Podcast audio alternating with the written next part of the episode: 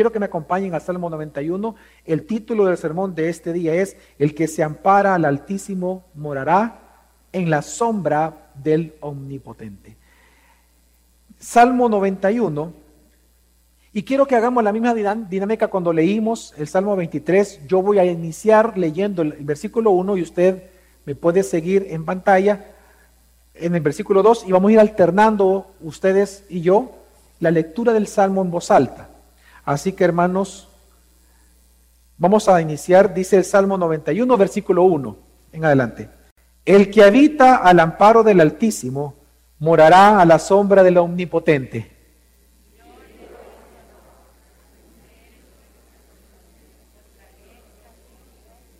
Porque Él te libra del lazo del cazador y de la pestilencia mortal.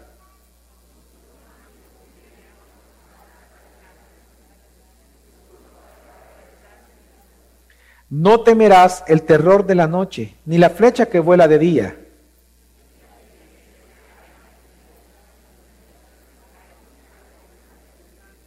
Aunque caigan mil a tu lado y diez mil a tu diestra, a ti no se acercará. Porque has puesto al Señor, que es mi refugio, al Altísimo, por tu habitación.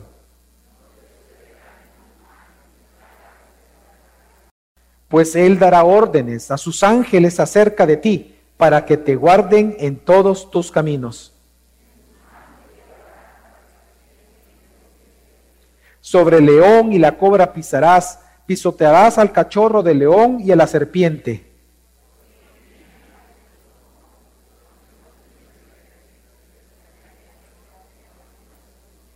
Me invocará y le responderé, yo estaré con él en la angustia lo rescataré y lo honraré. Y todos decimos, amén. Yo creo que todos aquí de alguna manera conocemos parte de la historia de uno de los más grandes predicadores que Inglaterra ha tenido, un predicador del siglo XIX llamado Charles Spurgeon. Él cuenta en un escrito, él dejó eh, con su puño y letra escrito una anécdota de algo que le sucedió a él cuando él apenas estaba iniciando su ministerio. Él tenía 20 años de edad. Esto ocurrió en 1854. Y él cuenta que en aquel año, ya por, por mucho tiempo, Londres había sido eh, atacada o estaba sufriendo eh, el azote de una plaga. Era, era algo endémico, era una endemia que ellos estaban enfrentando. Y él dice que tuvo que lamentarse mucho y fue muy doloroso para él porque él tuvo que asistir en un mismo día, cada día, a muchos funerales, porque muchos hermanos estaban muriendo. Y él cuenta que en una ocasión, en un día después de visitar varios funerales y predicar en estos funerales, dice que él decidió regresar a su casa inmediatamente en la tarde porque él tuvo miedo de contagiarse y morir. Él tenía 20 años y él dice que tuvo miedo al ver que de verdad era algo imparable en aquel momento. Mucha gente muriendo.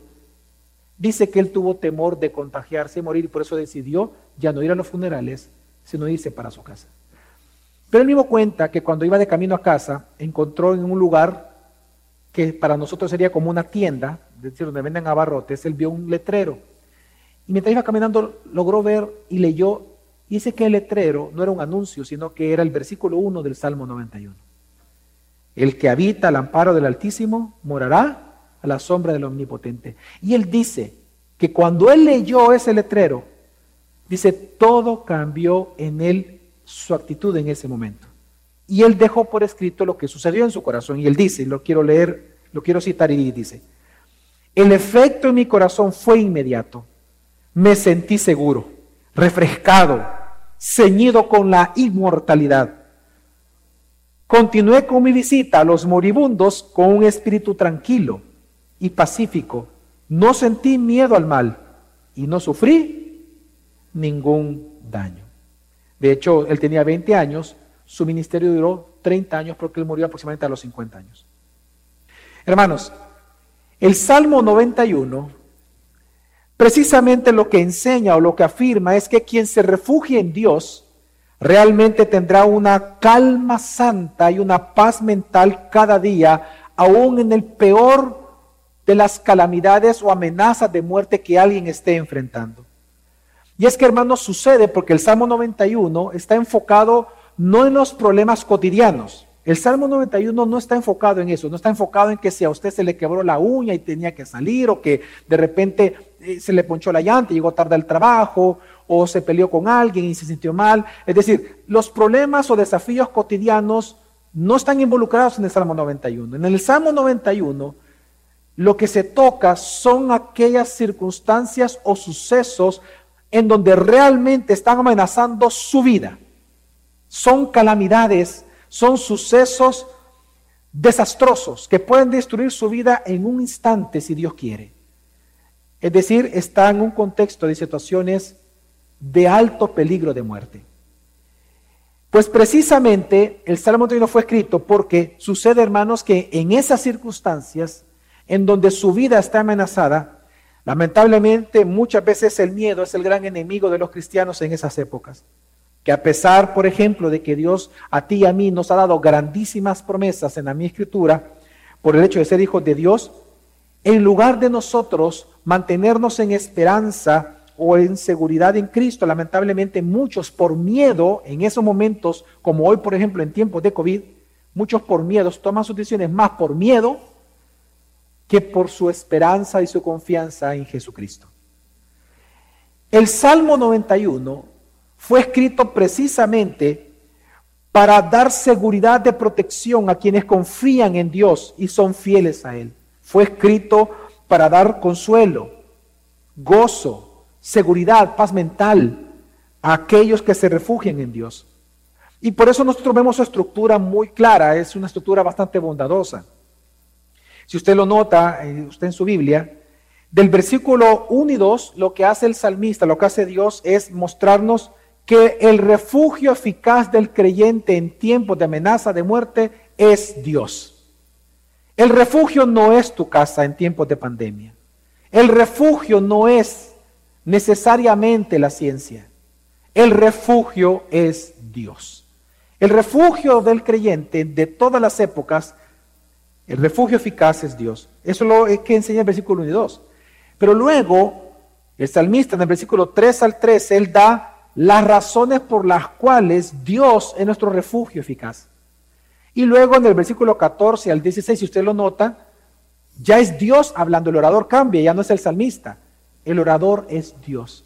Y Dios da promesas a sus hijos para aquellos que hagan de Él su refugio. Da ocho promesas específicas del versículo 14 al 16 para aquellos que hagan a Dios su refugio radio. Así que este salmo es un salmo que realmente ha consolado por años a la iglesia, de que existe este salmo. Nosotros no sabemos quién fue el escritor del Salmo 91. Lo que sí sabemos en la lectura es que él enfrentaba un peligro de muerte y no uno, sino que por lo que leemos se nota que él experimentó varios peligros de muerte a lo largo de su vida. Sin embargo, él aprendió algo importante, que el que habita el amparo del Altísimo realmente morará a la sombra del Omnipotente. Y es lo que él celebra en este salmo. Así que el objetivo, hermano mío y hermana mía, de este sermón es darte la seguridad, es que tú tengas la seguridad de que si tú te mantienes bajo el amparo de Cristo Jesús, tú siempre vivirás con una calma santa y una paz mental todos los días de tu vida. Amén. Así que quiero que veamos estos tres grandes puntos que encontramos en el Salmo y que nos, enfoquemos, nos enfoquemos en un inicio. ¿Cómo es que el salmista nos demuestra que el refugio eficaz de los creyentes de todas las épocas siempre ha sido nuestro Señor. Dice una vez más el versículo 1 y 2 del Salmo 91, el que habita al amparo del Altísimo morará, a la sombra del Omnipotente. Diré yo al Señor, refugio mío y fortaleza mía, mi Dios, en quien confío. El salmista inicia en el versículo 1, hermanos, declarando que en la presencia de Dios es que hay verdadera protección y verdadera seguridad. Aquí hay varias palabras que son importantes definirlas porque estos dos versículos es lo que entona todo el salmo, es, es el mensaje eh, eh, que nos que enmarca todo el Salmo 91. Así que creo que es importante entender qué significa cuando él dice, el que habita al amparo del Altísimo morará a la sombra del Omnipotente. La palabra habitar significa en hebreo, tiene el sentido de establecerse en un lugar. La palabra amparo es el nombre, es el sentido de la palabra en hebreo es un lugar secreto, un escondite seguro donde nadie, ni las plagas, ni las guerras, ni los soldados te pueden encontrar. Yo no sé quién de ustedes fue, voy a ocupar una palabra bien salvadoreña, quién de ustedes fue buzo para jugar escondelero. Levanten la mano los que fueron buenos jugando escondelero. ¿Quiénes de ustedes se escondían y nadie los encontraba? Mire, yo me escondía detrás de la escoba, de la silla, yo era malo, yo era del primero o el segundo que encontraban siempre, yo fui malo escondiéndome. La palabra amparo significa el mejor escondite. Entonces, desde un inicio, la primera parte del versículo 1, lo que está diciendo el salmista es que el que hace a Dios su verdadero y único escondite en tiempos de peligro, eso es lo que está diciendo. Algo va a pasar con él, el que haga eso. ¿Qué va a pasar? Dice, morará a la sombra del omnipotente. Y aquí cambia la frase, porque la palabra morar, y es impresionante en hebreo, el sentido de la palabra es pasar la noche. Es una metáfora al peligro. Es como cuando usted le dice a las personas para darle ánimo, no te preocupes, recuerda que después de la noche viene el qué? El amanecer. Y usted está ocupando la noche como una metáfora, como una analogía del dolor o el sufrimiento que esta persona está teniendo. Aquí está haciendo lo mismo el salmista. La palabra morar significa pasar la noche. Y la palabra sombra está, es, un, es un eufemismo refiriéndose a la protección sobrenatural del Dios Todopoderoso. Entonces, ¿qué está enseñando el salmista? El salmista lo que está afirmando es la gran verdad, que el que hace a Dios su verdadero y único escondite ante el peligro de muerte, pasará la noche todo el tiempo de peligro, todo el tiempo de amenaza de muerte, bajo la protección del Señor Todopoderoso. Él está afirmando una verdad. Y lo que él está diciendo, porque él hace una referencia al, templo, cuando habla del lugar seguro, cuando él habla del amparo, es una palabra que en hebreo está dirigida hacia el templo. Se refiere al templo, ¿en qué momento se refiere al templo físico? Y es porque recordemos que cuando los judíos eran atacados, ellos iban a esconderse al templo, porque estaba el arca del pacto y ellos confiaban que la presencia de Dios ahí en medio de ellos los iba a proteger claramente como lo está diciendo el salmista. Entonces, lo que el salmista está enseñando para los oyentes originales es que fuera del templo, hermanos, hay caos. Fuera del templo siempre hay peligro, pero el templo debe de ser tu lugar secreto, el escondite, tu única verdadera seguridad, la verdadera fortaleza y lugar de descanso para el pueblo de Dios. Pero ahora nosotros somos el templo de Cristo y ahora Cristo mismo es nuestro Señor. Por lo tanto, aquí encontramos una verdadera promesa en el versículo 1. Y la promesa con la cual inicia este hermoso salmo es que el que se refugie en Dios pasará el tiempo de peligro bajo la total protección de Dios. Aunque ande en valle de sombra de muerte, no temeré mal alguno. Porque lo que está diciendo el salmista es lo siguiente. Cuando tú estés en el valle de sombra de muerte, ponte a la sombra del Altísimo. Porque Él te va a proteger de ello. Y luego entonces encontramos en el versículo 2, porque Ahí encontramos el por qué él tiene dicha seguridad, este salmista. ¿Por qué el creyente tiene la seguridad de que el que habita al amparo del Altísimo terminará morando bajo la sombra y protección del Omnipotente? ¿Por qué? Y él mismo lo dice. Y es porque es tal la verdad que entonces él puede gozar de, una, de un cumplimiento y puede gozar ahora de esta promesa que por lo tanto él puede vivir en paz en su corazón. En el versículo 2, él está diciendo que por causa de esta verdad y promesa, él declara a sí mismo. Cuando él dice esta frase, diré yo al Señor, eso se puede traducir en el, en, idioma hebreo como, alma mía, dile al Señor. Él se está hablando a sí mismo. Él es un hombre que está en tiempo de peligro. Él está bajo amenaza real de muerte. Y él mismo le está diciendo a su alma, consuélate, porque Dios realmente te puede proteger si habitamos en Él. Alma mía, dile al Señor. ¿Y qué es lo que le dice? Refugio mío y fortaleza mía, mi Dios, en quien yo confío. Porque Él confía en esa promesa, es que ahora Él puede gozar en tiempos de calamidad de vivir con una calma santa y una paz mental, porque sabe que Dios es su verdadero refugio. Ahora, él inicia este salmo afirmando esto. Pero él afirma esto porque él tiene razones de pesos. De hecho, son razones eternas que él considera y que él está seguro por las cuales él celebra esta verdad. Y es lo que nosotros vemos del versículo 3 al 13. Él da razones eternas por las que Dios es nuestro refugio eficaz. Lo que nosotros vemos del versículo 3 al 3, hermanos, es que el salmista da una lista de eventos aterradores, eventos destructivos, eventos eh, en donde el ser humano no puede hacer nada contra ellos. Él da una lista de sucesos inesperados donde ni el más sabio jamás lo pudo prever, ni el más fuerte ser humano los puede detener. Pero, aunque en este versículo, este texto del 3 al 13, presenta al ser humano como indefenso ante estas calamidades, él desarrolla una verdad. Y es que, quienes confíen en Dios y sean fieles a sus promesas en estos tiempos, gozarán de la total protección de Dios. Entonces él esta lista la pone para demostrar cuáles son las razones por las cuales los creyentes podemos confiar en Dios, hacer de él nuestro refugio. Y la primera razón que él da está en el versículo 3 y él dice, porque él te libra del lazo del cazador y de la pestilencia mortal. Él inicia listando dos grandes peligros que usted y yo podemos evitar.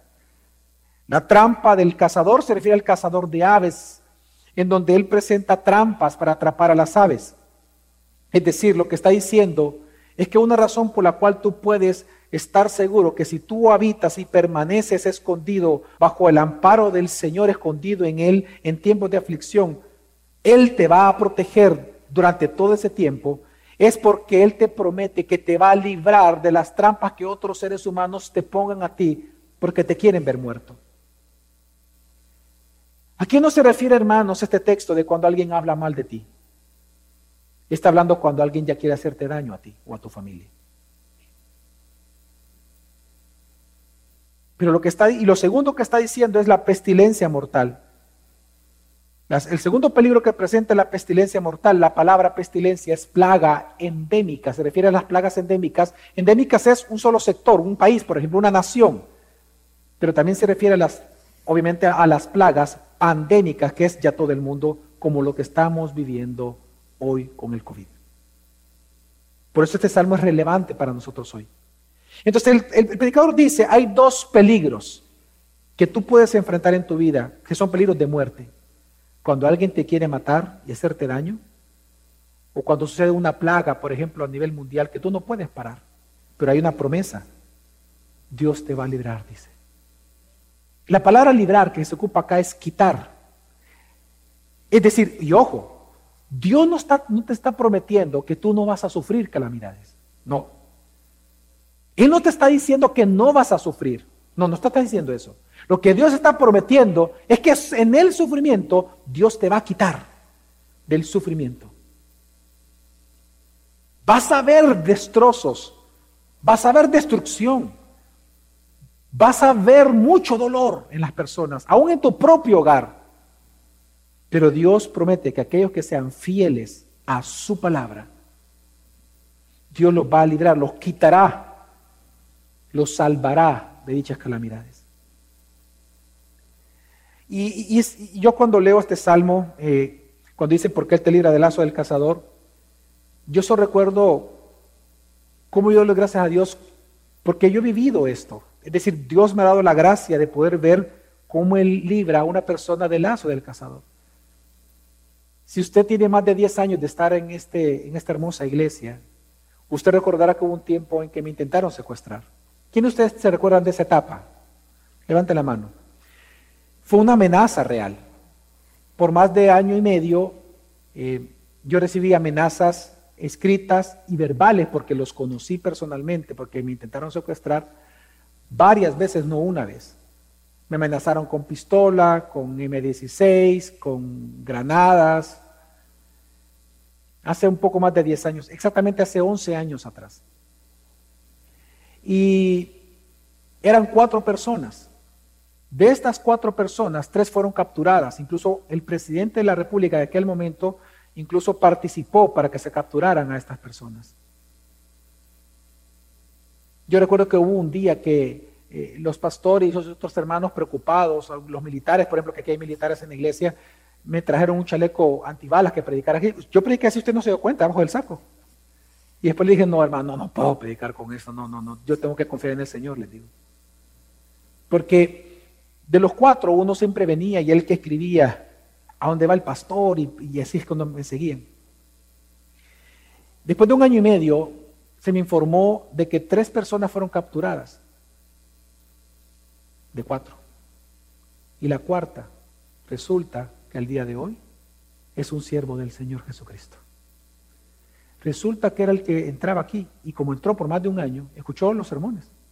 Se convierte el Señor en esta iglesia, comienza a servir en esta iglesia y se presenta con el pastor Héctor un día, un 24 de diciembre, y le dijo, Pastor Héctor, yo vengo con vergüenza, quiero presentarme. Yo fui uno de los que queríamos eh, capturar, es decir, eh, eh,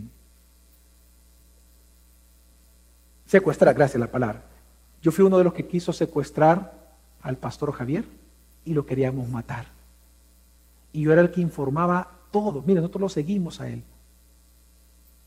Pero de tanto venir a la iglesia, el Señor me convirtió y quiero presentarle a mi familia, porque todos estamos ya convertidos y le queremos servir al Señor. Hermano, porque Él te libra del lazo del cazador. Es decir, el salmista dice, el que habita, es una seguridad, dice, el que habite, el que haga de Dios su escondite en tiempos de pandemia o en tiempos de amenaza, el que de verdad lo haga, porque no es para todos los hijos de Dios, es para el fiel. Este salmo es para los fieles. Morará, pasará toda la noche, todo el tiempo de peligro, a la sombra protectora del Dios Todopoderoso. Porque libra, te libra de, la, trampa del cazador y de la pestilencia mortal. Y luego da una, otra razón, el versículo 4 dice, con sus plumas te cubre y bajo sus alas haya refugio, escudo y baluarte su fidelidad. Aquí encontramos en este versículo 4 dos promesas y una verdad. Dos promesas. En primer lugar, él dice que Dios, como una mamá ave, protege a sus polluelos extendiendo las alas, los acerca a su cuerpo, a sus patitas, y con sus alas los cubre para protegerlos del depredador natural de una ave. Así Dios cuida y es refugio para sus hijos fieles. Por eso es que tú con confianza puedes entender y creer que si tú habitas en tiempos de calamidad bajo la, el amparo de Dios, haces de él tu escondite, no, no tu casa, no la mesa debajo, y, y no salgo porque me voy a contagiar de COVID, no voy a la iglesia. Si tú haces de verdad a Dios tu escondite, todo el tiempo disfrutarás pasar a la sombra de tu Señor omnipotente. Y él dice, porque Él es como una mamá ave que te cubre a ti. Ahora, es interesante, porque esta es una metáfora, pero Dios te ama tanto que en este salmo Él te, él te responde esta pregunta, ¿cómo tú lo haces Dios en la práctica? Porque esta es una metáfora. Tú te estás comparando a una ave que me proteges a mí como un polluelo. pero yo cómo lo experimento en el día a día si hoy estoy sufriendo, cómo yo lo experimento en el día a día. Y él da la respuesta, está en el versículo. Dice, escudo y baluarte es su fidelidad. Es decir, la manera en que Dios opera como una mamá ave cubriendo a sus hijos es haciendo que su fidelidad a sí mismo y a sus promesas se conviertan para ti en tu escudo y baluarte. La palabra baluarte se refiere al, a la hombrera que los soldados ocupaban para que cuando viniera una espada y los golpeara, ellos hacían así, no les cortara el brazo, sino que pasaba chocando la espada y no, no pasaba nada en su cuerpo. Entonces lo que el salmista está diciendo es lo siguiente, si tú de verdad confías en Dios en los tiempos de calamidades, si de verdad lo haces, si tú de verdad haces de Dios tu refugio, resulta que la fidelidad de Dios a sus promesas será tu escudo de fe y será tu protección que te dará paz mental y una calma santa en tu corazón. Y es así en donde Dios ya comienza, y lo vamos a ver más adelante, a poner una condición en todas estas promesas del Salmo 91. Que la condición para que un hijo de Dios reciba estas promesas es que sea obediente a su palabra en esos tiempos en que tu vida está siendo amenazada de muerte. Estas promesas son para todos los hijos, pero solo las van a recibir aquellos que son obedientes y fieles, obedeciendo la palabra en esos tiempos. Ahora, ¿cuál es el resultado de esto?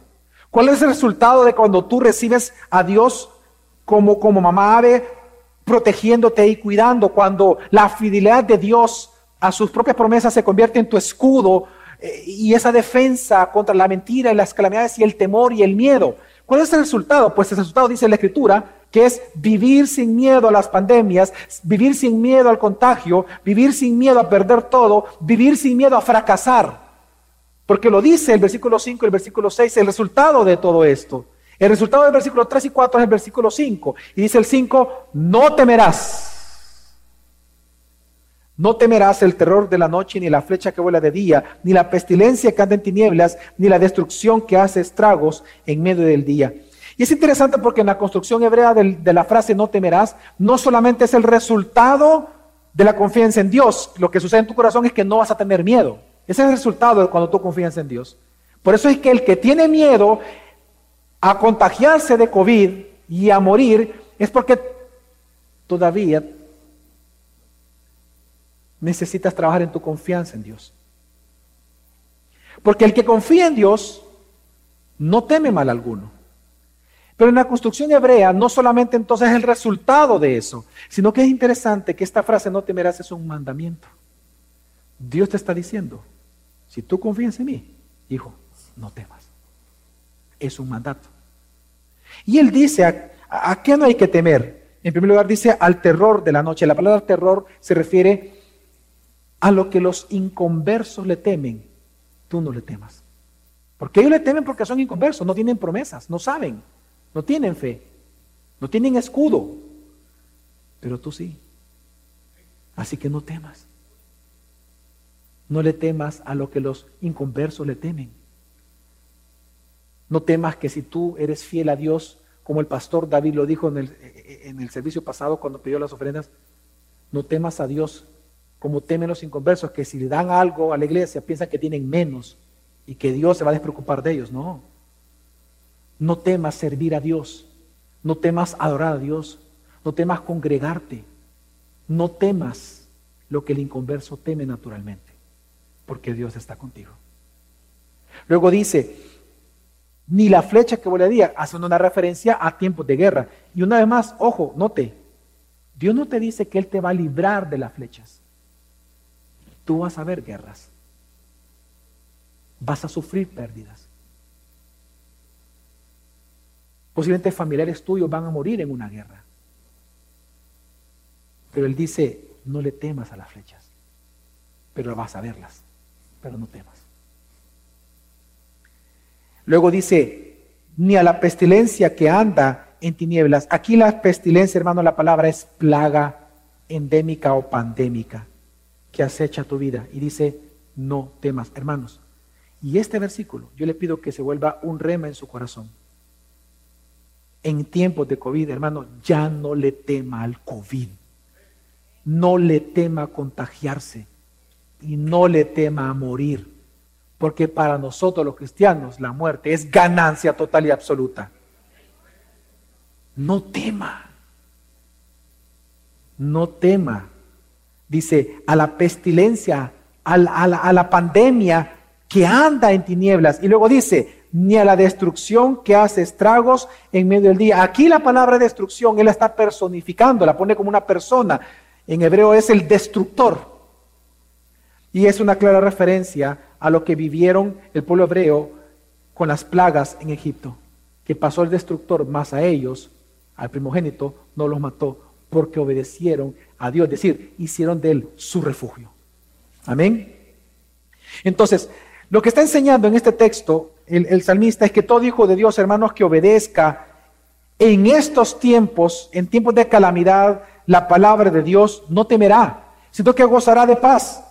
Está la paz que gozará. Que veamos, continuemos con las promesas, versículos 7 y 8. Están las promesas de Dios que dice, aunque caigan mil a tu lado y diez mil a tu diestra.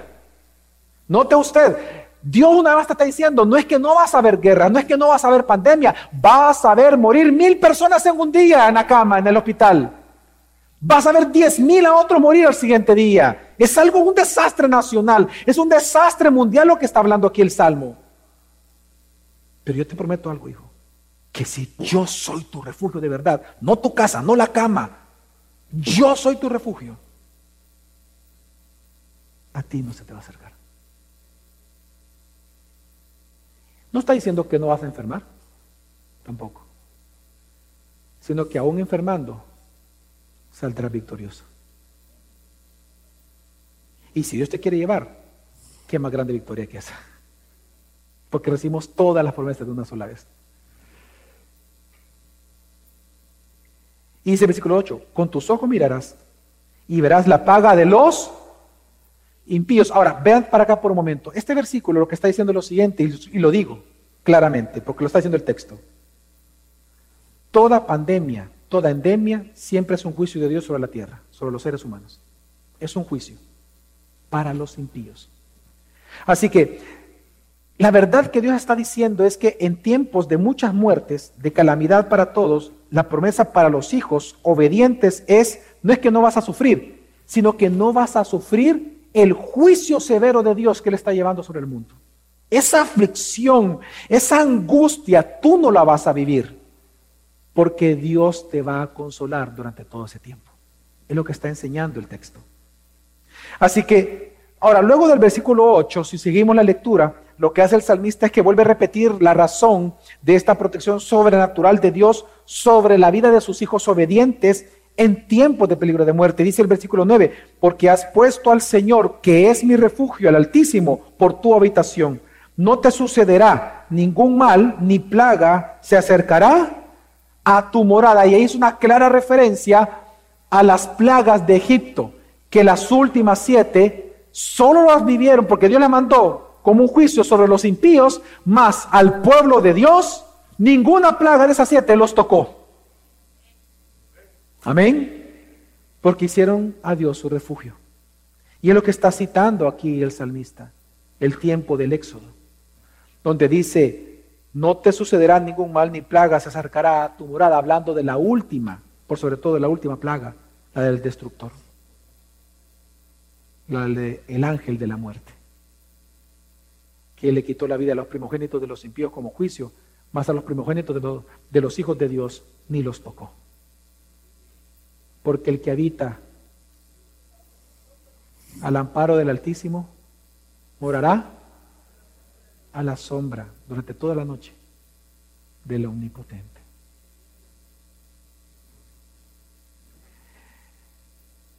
Pero miren, Dios es tan, tan bondadoso con nosotros que incluso el salmista quiere ir un poco más allá para darte seguridad a ti de estas promesas. Y Él va a explicar la manera sobrenatural que Dios obra esos momentos sobre la vida de sus hijos. Y Él ahora él va a presentar uno de los grandes misterios que encontramos en la Biblia. el ministerio de los ángeles sobre los creyentes. Y entonces viene Dios y dice, versículo 11, va a explicar este misterio y dice, pues Él dará órdenes a sus ángeles acerca de ti, para que te guarden en todos sus caminos. En sus manos te llevarán para que tu pie no tropiece en piedra. Sobre el león y la cobra pisarás, pisotearás al cachorro del león y a la serpiente. Este texto, hermanos, realmente a nosotros debería de abrir nuestras mentes al gran, al gran misterio del ministerio de los ángeles. En este momento este lugar está lleno de ángeles, pero nosotros los cristianos no estamos interesados en verlos, porque nuestra adoración es sobre Jesucristo. Los ángeles no son Dios, Jesús es Dios. Nuestra adoración, nuestra fidelidad, nuestra fe está puesta en Cristo Jesús. Los ángeles simplemente son agentes ministradores, son ministros eh, de Dios para los creyentes. Es a Dios con quien tenemos que estar agradecidos. Amén. Pero el salmista explica esto para darte todavía mayor seguridad y entendimiento de cómo Dios opera sobre la vida de sus hijos específica, no sobre el impío, sobre la vida de sus hijos obedientes. Y lo que él está enseñando es este ministerio de ángeles. Cuando uno revisa la Biblia, no es el tema de ahora, solo lo voy a mencionar. Cuando uno revisa la Biblia, el ministerio de los ángeles realmente, hermanos, es bien interesante.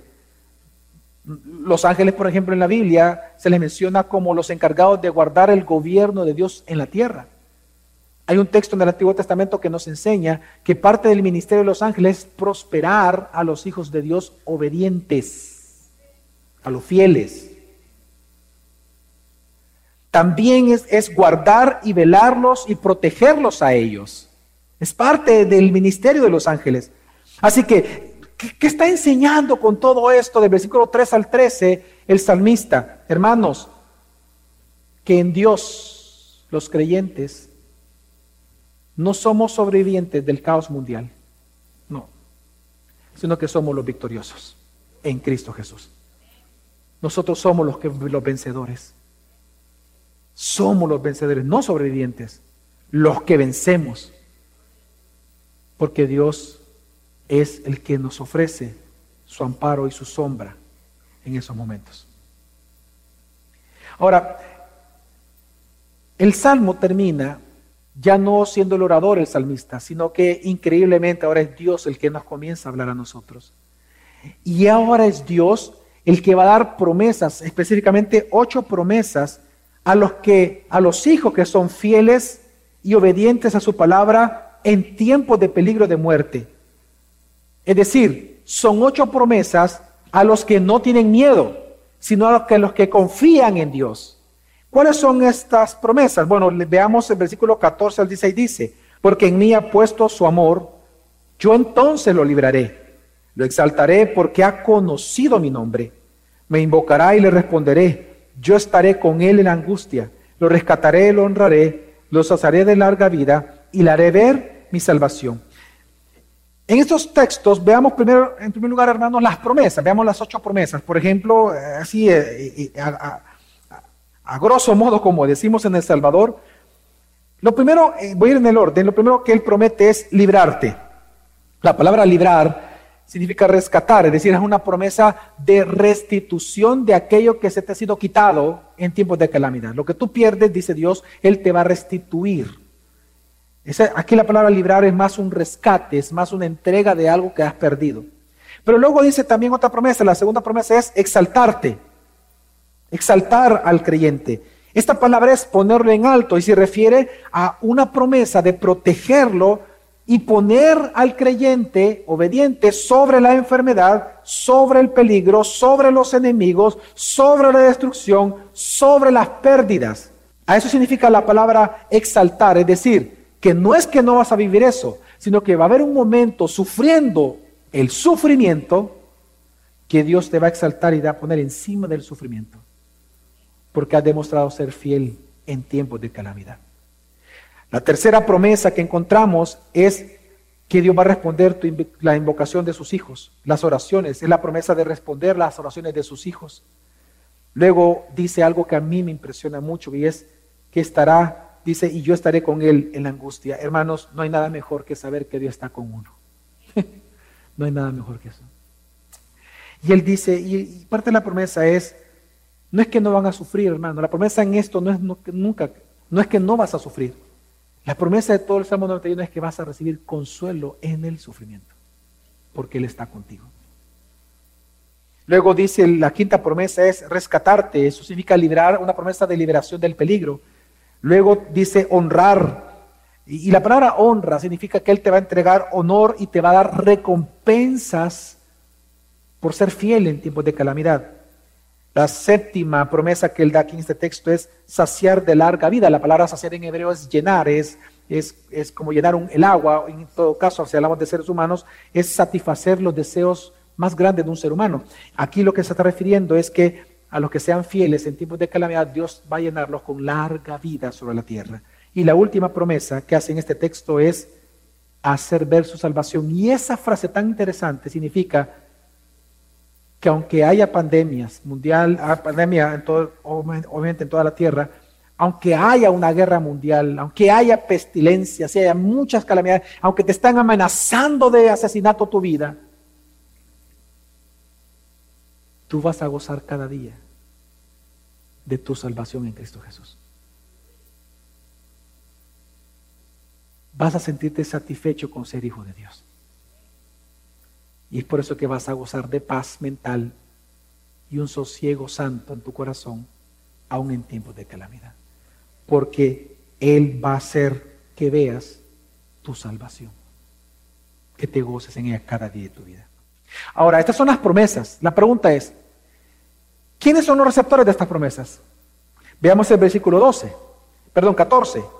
Él dice quiénes son los receptores y dice dos, a los que conocen su nombre y a los que han puesto su amor en Él. Y esto es hermoso, hermano. Porque aquí la palabra amor es distinta a otros en hebreo. Aquí la palabra amor es anhelar. El sentido es anhelar algo, tanto como para tomarlo. Pues lo que está diciendo Dios, hermanos, que estas promesas son para todos aquellos que convertidos en hijos de Dios son los que verdaderamente anhelan a Dios. Anhelan a Dios. Hacen de Él su único y verdadero refugio. No el hombre, no las ideas, sino Dios. Así que cuando uno lee el Salmo 91, hermano, lo que el Salmo 91 está afirmando es que quien se refugia en Dios tendrá ese sosiego santo en su corazón y esa paz mental cada día. Ahora, hay un problema que debemos de considerar a esta altura del Salmo.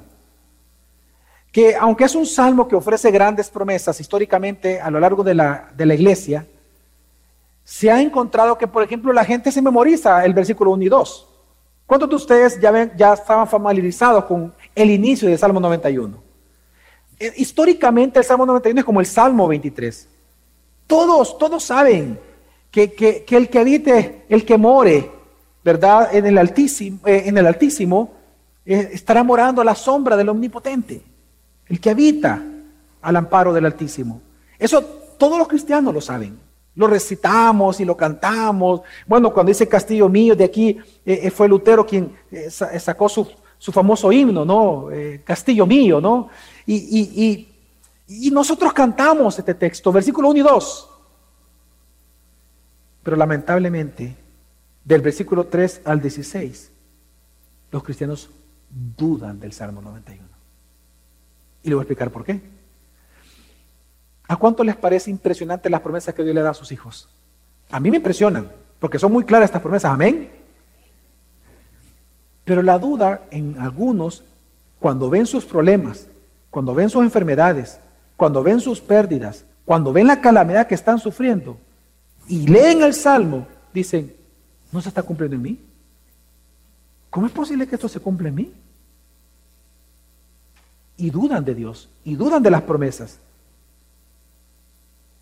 Por lo tanto, la pregunta es, para ir concluyendo, ¿cuál es la solución a esa duda? Hermanos, es ver a Cristo Jesús. Y, y por dos razones. Porque, hermanos, si hubo un momento en la historia en donde podemos ver la máxima expresión del cumplimiento de las promesas del Salmo 91 sobre un creyente, es cuando lo vemos en el ministerio terrenal de Jesucristo. Mira a Cristo, hermano, y podrás ver cómo la, en Él se observa la máxima expresión de las promesas del Salmo 91. Mira cómo en la debilidad de Cristo, en su ministerio terrenal, se cumplieron todas las promesas del Salmo 91. Y si se cumplieron en Él, entonces se pueden cumplir en ti porque tú eres un hijo de Dios. Él es el mayor entre muchos hermanos. Amén. Por ejemplo, desde antes de su nacimiento encontramos que Herodes lo quería matar. Quería asesinar a Jesús. Luego, desde que nace, recordemos cómo lo querían asesinar. Varias veces lo quisieron despeñar, los mismos judíos, lo quisieron apedrear. Su propia mamá, hubo una época en que su propia mamá, María, quien recibió el mensaje del ángel, Gabriel, la misma María y sus hermanos, le llamaron loco a Jesús. No creían en Jesús un tiempo, obvio. No creían que Él era Dios. Lo creían un loco. Vemos cómo lo quisieron apedrear. Pero hermanos, en todos esos momentos en que lo quisieron asesinar, Dios lo libró. Y se cumplió lo que dice el versículo 14 del Salmo 91. Porque en mí ha puesto su amor, yo entonces lo libraré, lo exaltaré, porque ha conocido mi nombre. Encontramos en el ministerio terrenal de Jesús la evidencia de que cada vez que él oraba al Padre, el Padre le respondía a Jesús, cumpliéndose así lo que dice el versículo 15, me invocará y le responderé, yo estaré con él en la angustia, lo rescataré y lo honraré. Solamente fue cuando Jesús voluntariamente se entregó a ser asesinado en muerte de cruz, es que él fue asesinado, porque él se entregó por su ministerio expiatorio. Amén.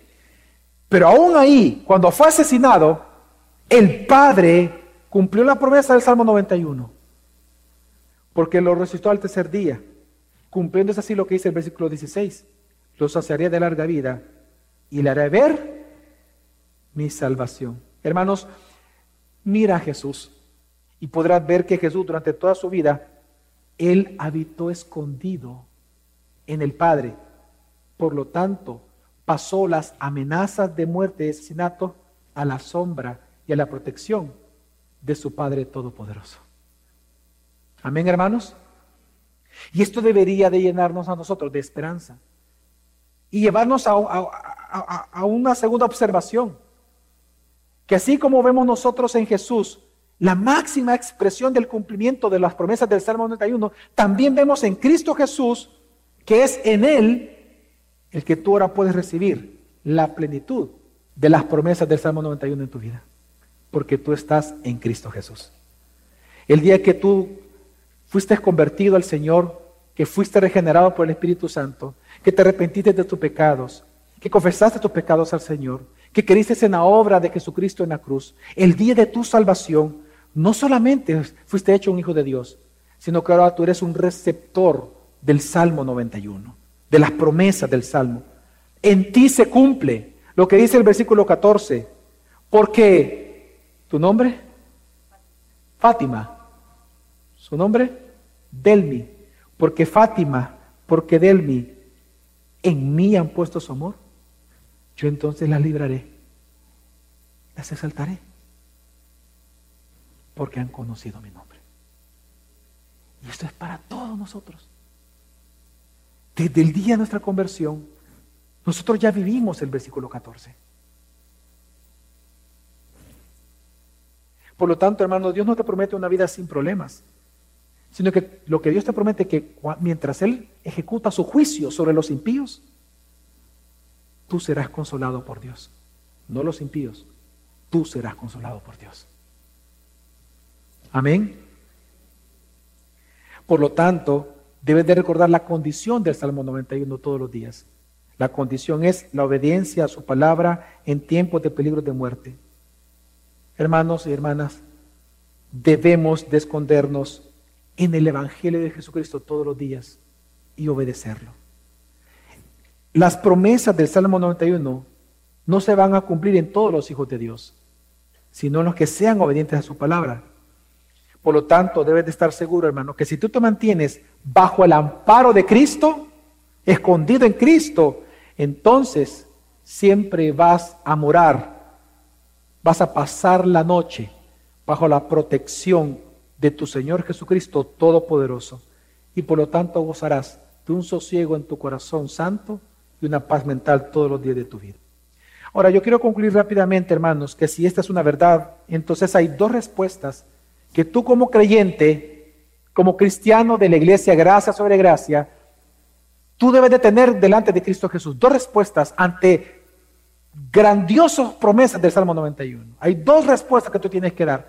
Y aquí sí le pido a todos su atención por dos minutos. La primera respuesta, hermano, no seas, no practiques el pecado de presunción. No seas presuntuoso en los tiempos de aflicción. Déjame explicarte a qué me refiero. Porque el Salmo 91 eso enseña literalmente también. Cuando Jesús fue tentado en el desierto por Satanás, una de las tentaciones de Satanás fue que, cuando él lo llevó al pináculo del templo, el pináculo del templo, hermanos, era uno de los muros, o son los muros que estaban alrededor del templo. Lo llevó en la parte más alta del muro. Y Satanás le dijo, tírate. Y él le cita el versículo 14, perdón, el versículo 11 del Salmo 91. Pero solo le cita la primera parte. Y le dice, tírate. Porque está escrito, le dice Satanás. Miren qué tremendo teólogo, Satanás. ¿Verdad? Claro, mal teólogo. Y él dice, pues él dará órdenes a sus ángeles acerca de ti. En otras palabras, le dijo a Jesús, tírate por, como decimos en El Salvador, ¿verdad? Tírate para que los ángeles te cachen, pues. Sí, te van a cachar, no tiene que pasarte nada. Si tú confías en Dios, confías en tu Padre, tú dices que eres el Hijo de Dios, que, que, el Padre es tu Padre, eh, demuéstralo Jesús, tírate. Si está, mira, está escrito que te van a cachar los ángeles. ¿Cuál fue la respuesta de Jesús? También está escrito, no tentarás al Señor tu Dios. ¿Por qué esa respuesta de Jesús tan interesante? Por esto. Porque Satanás intencionalmente obvió la segunda parte del versículo 11, que es lo que le da el sentido, la explicación, la exégesis al texto. Y dice, para que te guarden en todos tus caminos. ¿Sabe qué está diciendo el texto? Y aquí vean por un momento para acá, por favor. Dios va a ordenar a los ángeles que protejan solamente la vida de los hijos que anden en el camino del creyente, en el camino de Dios. A los que no anden en los caminos de Dios, Dios no le va a dar ninguna orden a ningún ángel que lo proteja, aunque es su hijo.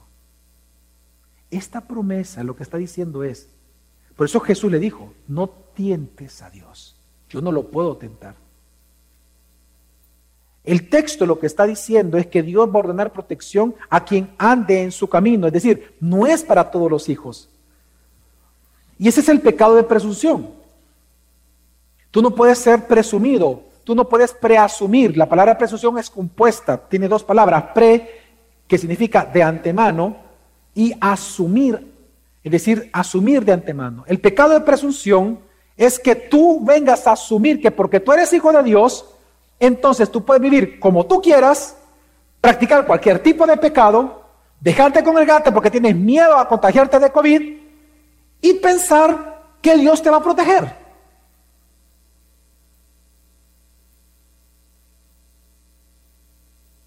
Eso es tentar a Dios. Porque lo que tú estás diciendo es que Dios está obligado a protegerte, sin importar tu vida, sin importar en qué camino andes. Porque tú eres un hijo de Dios. Graso error. Hermanos, Dios no está obligado a protegerte. Dios no está obligado a protegerte ni a librarte tu vida si tu vida es contraria a la palabra de Dios y si tu vida es contraria al Evangelio. No tiene Dios por qué protegerte. Así que hermanos, no tientes a Dios en estos tiempos. En este tiempo de COVID, de, claro juicio de Dios sobre el mundo, no tientes a Dios asumiendo que, por ejemplo, por ejemplo, que dejando de congregarte, dejando de servir a Dios en el ministerio de alabanza, en el ministerio de niños enseñando a, nuestros hijos, en el parqueo ayudando a los hermanos que se parqueen y ayudarles a cuidar sus vehículos. Eh, eh, eh, que dejando de venir a recibir con una sonrisa al hermano que está entrando al día del Señor a celebrar a Cristo, no vayas a pensar que practicando murmuración y chisme contra tus autoridades o los hermanos de la iglesia, aún haciendo todo eso, dejando congregarte por miedo al contacto, etc., Dios te va a proteger. No puedes asumir eso. No lo puedes hacer. Porque también está escrito, no tentarás al Señor tu Dios. Es a los que guardan sus caminos, a los que Dios va a ordenar a sus ángeles que cuiden. Amén, hermanos. Eso es lo que está diciendo el texto. Así que es lo primero. Y lo segundo, la segunda respuesta que como cristianos debemos de tener ante tales promesas en Cristo Jesús, porque dice la Biblia que todas las promesas en Cristo Jesús son sí y amén. Ante tales promesas del Salmo 91 ya que se están cumpliendo en nosotros cada día, la segunda respuesta es, hermano, no tengas miedo. No tengas miedo. Mira, no sé si tú sabías, hermano, pero el mandamiento que más se, se, repite en los cuatro evangelios, salido de la boca de Jesús, dicho por Jesús, el mandamiento que más se repite en los cuatro evangelios no es crean en Jesús, no es cuando Jesús dijo, crean en mí. No. Es, no temas. No hay mandamiento más repetido en los cuatro evangelios, dicho por Jesús, que no temas. No temáis, manada pequeña. Vuestro Padre que está en los cielos, sabéis que tenéis que hacer esta cosa. No teman al que puede hacer el mal. Mejor temed a aquel que pueda echar tu alma al infierno. No temas, no temas, no temas, no temas. Todo el tiempo no temas. No temáis, hombres de poca usted va a encontrar que es el mandamiento más repetido en los cuatro evangelios. Claro, porque somos vulnerables. Fue cuando Pedro, caminando sobre las olas, fue cuando vio las grandes olas que tuvo que miedo y comenzó a hundirse, no antes. Así que hermanos, ¿cuál es la segunda respuesta que tenemos que tener ante Dios, ante tales promesas? Hermanos, no tengas miedo a contagiarse. No tengas miedo al hombre. No tenga miedo al hombre, no tenga miedo a la plaga. Confíe en Cristo y su promesa. Que, quien se esconda en este tiempo en Cristo morará, pasará la noche a la sombra de su poder protector. Y es que digo esto, hermanos, porque lamentablemente, y no lo digo con juicio, sino que yo lo digo con comprensión, pero el hecho que te comprenda no significa que te, yo te voy a justificar a ti. No, no, no. Yo te comprendo, pero no te justifico. Que en tiempos de COVID hay algunos que no quieren congregarse porque dice que tienen miedo de contagiarse acá congregados. Otros no quieren servir aquí por miedo al contagio. Pero hermano, nota lo que dice la Biblia, es todo lo contrario. La Biblia te dice que tú eres sal y luz de la tierra. Sean tiempos de paz, sean tiempos de calamidad, tú eres sal y tú eres luz. Y Jesús dijo, y la luz no se debe poner debajo del almud, debajo de la mesa. No es estando escondido en tu casa o encerrado en tu casa que tú vas a alumbrar al mundo. Es precisamente confiando en Cristo sin miedo a la muerte, porque la muerte es ganancia para nosotros, es que tú puedes ser luz para todos. Hermanos, ¿quién sabe cómo dice la escritura? Como le dijo eh, eh, eh, su tío Mardoqueo a la reina Esther, ¿quién sabe si para un tiempo como hoy es que Dios te ha llamado a ser cristiano en esta época. Para que tú seas sal y luz para nuestros hijos, enseñando en el reino, enseñando, perdón, en el ministerio de niños. Para que tú seas sal y luz cantando y ministrando las alabanzas, estando en el coro. Para que tú seas sal y luz predicando la palabra aún en tiempos de COVID. Para que tú seas sal y luz ahora ayudando a los hermanos a parquearse, recibiéndolos con una sonrisa en entrada. ¿Quién sabe? Que la razón por la cual Dios te mantiene vivo y te ha preparado como hijo de Dios es para un tiempo como hoy. Hermanos, si tú dejas de servir, si tú dejas de hacer lo que debes de hacer, si tú dejas de enseñar en crece por miedo a contagio, ¿cómo pues creerán si no hay quien les predique? Es para un tiempo como hoy que la iglesia existe. No tengas miedo, manada pequeña. Así nos dice Jesús. Amén. Mejor dile a tu alma, como dice el salmista, alma mía, dile al Señor, refugio mío y fortaleza mía, mi Dios, en quien yo confío. Quiero solo terminar leyendo un pasaje está en Lucas. Dice Lucas 12, no requiere explicación porque lo entendemos en el contexto, porque es un mensaje paralelo al del Salmo 91. Dice Lucas 12, 4 en adelante. A ustedes, mis amigos, les digo que no teman a los que matan el cuerpo, pero después no pueden hacer más. Les voy a enseñar más bien a quién deben de temer. Teman al que, después de dar muerte, tiene poder para echarlos al infierno. Sí, les aseguro que a Él deben temerle. ¿De quién está hablando? De Dios. Es a Dios a que tenemos que temer los cristianos. Amén. No al COVID, no al contagio. Ahora, ¿cuál es el contexto de esta enseñanza? Sigamos leyendo. Versículo 6. No se venden cinco gorriones por dos moneditas, sin embargo Dios no se olvida de ninguno de ellos. Asimismo sucede con ustedes. Aún los cabellos de su cabeza están contados. No tengan miedo. Ustedes valen más que muchos gorriones. Ahora, ¿por qué en dos textos tan cortos Jesús vuelve a decir dos hasta tres veces, no tengan miedo? ¿Cuál es el contexto de este mandato? Porque es una orden, no tengan miedo. Sigamos leyendo. Versículo 8, sigamos al 8. Y dice, les aseguro que a cualquiera que me reconozca delante de la gente, es decir, que no se avergüenza de mí, delante de los niños de gracia sobre gracia, delante de la congregación que cantan frente al coro, delante de aquellos que están en las clases de crece, les aseguro que a cualquiera que me reconozca delante de la gente, también el Hijo del Hombre lo reconocerá delante de quienes. Ah, porque ellos son los que protegen instrumentos. Versículo 9, pero el que me desconozca delante de la gente, se le desconocerá delante de los ángeles de Dios.